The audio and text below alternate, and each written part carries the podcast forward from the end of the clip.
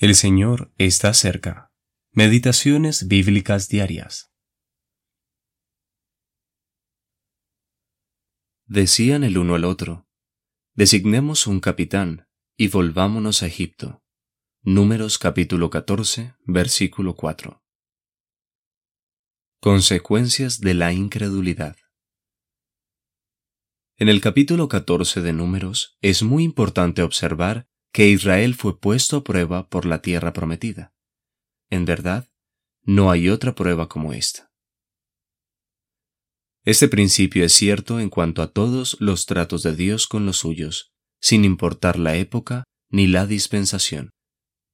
Tan pronto como Él revela su propósito con respecto a nosotros, entonces todas las dificultades que se extienden en nuestro camino se hacen plenamente visibles. Es por eso que, actualmente, aquellos que comprenden el gran pensamiento de Dios acerca de su Hijo amado tienen dificultades y reciben oposición de parte del resto de personas, es decir, de quienes no lo comprenden. Si tienen alguna duda acerca de la aplicación de este principio, solo deben estudiar la historia del testimonio de Dios en la tierra, así podrán comprobar esta verdad. Procura poner en práctica la verdad y te encontrarás inmediatamente con todo tipo de oposición de parte de los hombres y el odio más encarnizado de Satanás. Ahora, observemos las consecuencias de fracasar ante esta prueba. Primero están las lágrimas, luego la murmuración, y entonces las quejas contra Dios, y finalmente designemos un capitán y volvámonos a Egipto. Consideremos cómo su caída se manifiesta de forma progresiva. Se habían olvidado del Dios vivo y de su interés por ellos como su pueblo.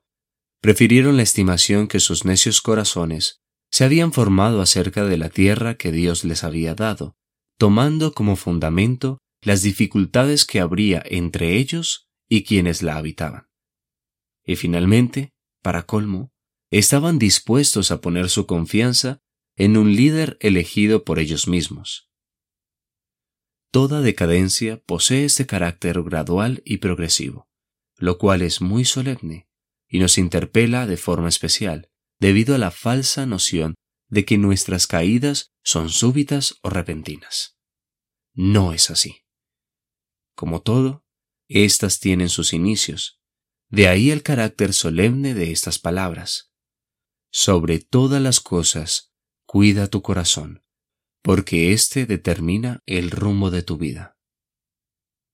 Proverbios capítulo 4, versículo 23. Versión Nueva Traducción Viviente. W. T. Turpin